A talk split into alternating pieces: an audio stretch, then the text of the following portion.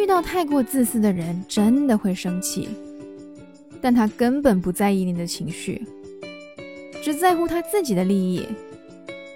你的气急攻心，他只需要撇过头就可以，你却让自己伤神又劳心。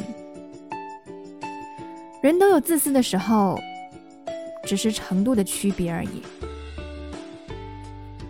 看到现实中存在某种程度的自私自利，用手段获得的成果，终有一天会被更高招的人夺取。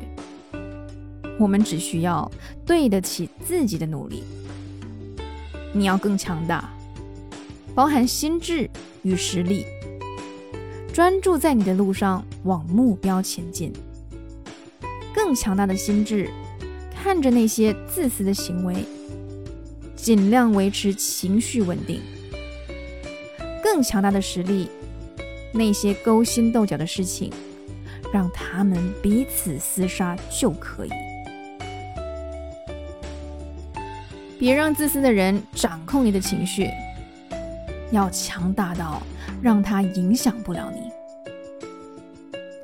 嗨，我是苗苗，用声音传递纯粹。